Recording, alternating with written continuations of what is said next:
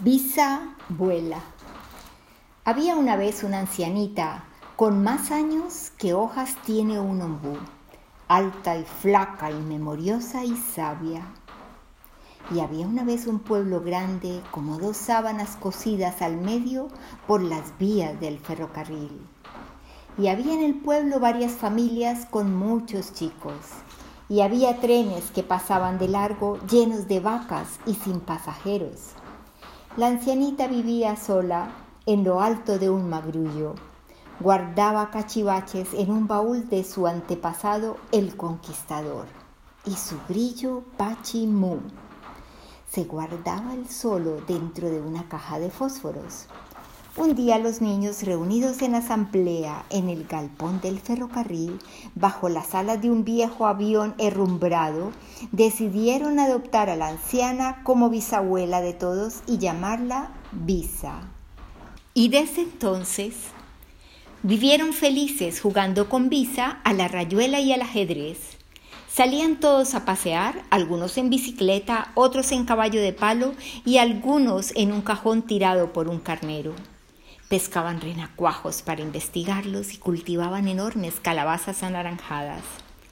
Visa en sus tiempos había sido aviadora y el viejo avión era su famoso águila de oro.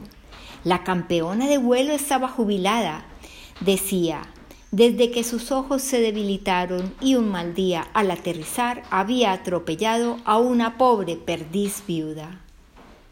Entre todos se pusieron a limpiar, a limpiar y aceitar el aeroplano con la esperanza de volar algún día y llegar por lo menos hasta la orilla del mar. Y ese día estaba cerca, porque ya las hélices rugían como dos leones tartamudos comandados por la famosa aviadora. Visa abrió un baúl, sacó su viejo uniforme arrugado y se lo probó frente al espejo. No es tan distinto del uniforme de los astronautas, ¿verdad, Pachimú?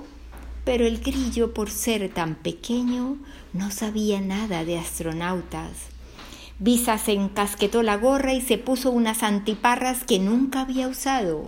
Era un trofeo, regalo de su madrina después de su último vuelo, tantos miles de días atrás. Estos anteojos se han vuelto locos, dijo Visa, y miró a Pachimú, y en su lugar vio un gato con cola de pavo real. Estás muy raro. ¿Qué te pasa, Pachimú? Pero Pachimú, por ser tan pequeño, no sabía nada de rarezas. Bajó de su casa y con el grillo en su caja dentro de uno de sus 45 bolsillos llenos de herramientas, corrió a contarles a sus bisnietos la novedad. Los niños, por riguroso turno, se probaron las gafas y no vieron nada. Solo, solo las encontraron asquerosamente sucias y empañadas. Estoy segura de que con estos anteojos maravillosos pondré en marcha el motor, dijo Visa. Los chicos abrieron los portones. Visa trepó a la diminuta cabina, movió manivelas y palancas y cruzó las vías y remontó vuelo. Los bisnietos la siguieron un poco a la carrera, después se taparon los ojos temiendo lo peor. Seguramente ustedes también tiemblan de espanto pensando que se va a estrellar contra el más alto de los eucaliptos. Pero no. Visa abuela feliz, mira hacia abajo y ya no ve a sus bisnietos, ni el ocre de los monótonos campos, de toda la ciudad de Nueva York. Ve una carroza tirada por mariposas gigantes, ve las pirámides mexicanas, ve un cohete espacial que pasa cerca y allá lejos ve algunas torres de la ciudad de Bagdad. Como le quedaba escaso combustible, al divisar una calle ancha y poco transitada, decidió aterrizar. ¿Dónde estaría?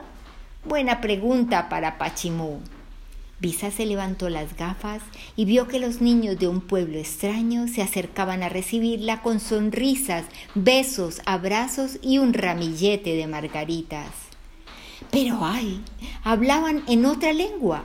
Solo entendieron el idioma de los cariños. Entonces Pachimú se puso a cantar.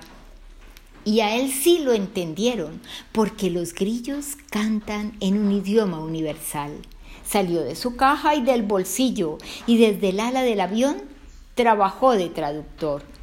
Los chicos de ese pueblo también decidieron adoptar a Visa como bisabuela de todos y le ofrecieron domicilio en una casita construida en las ramas de un árbol. Desde entonces, Visa vuela de pueblo en pueblo y de bisnietos en bisnietos. Ya aprendió otro idioma y en cada viaje que dura media hora o tres meses, nadie lo sabe, sigue mirando encantada por los cristales de sus antiparras las maravillas del mundo que siempre quiso conocer.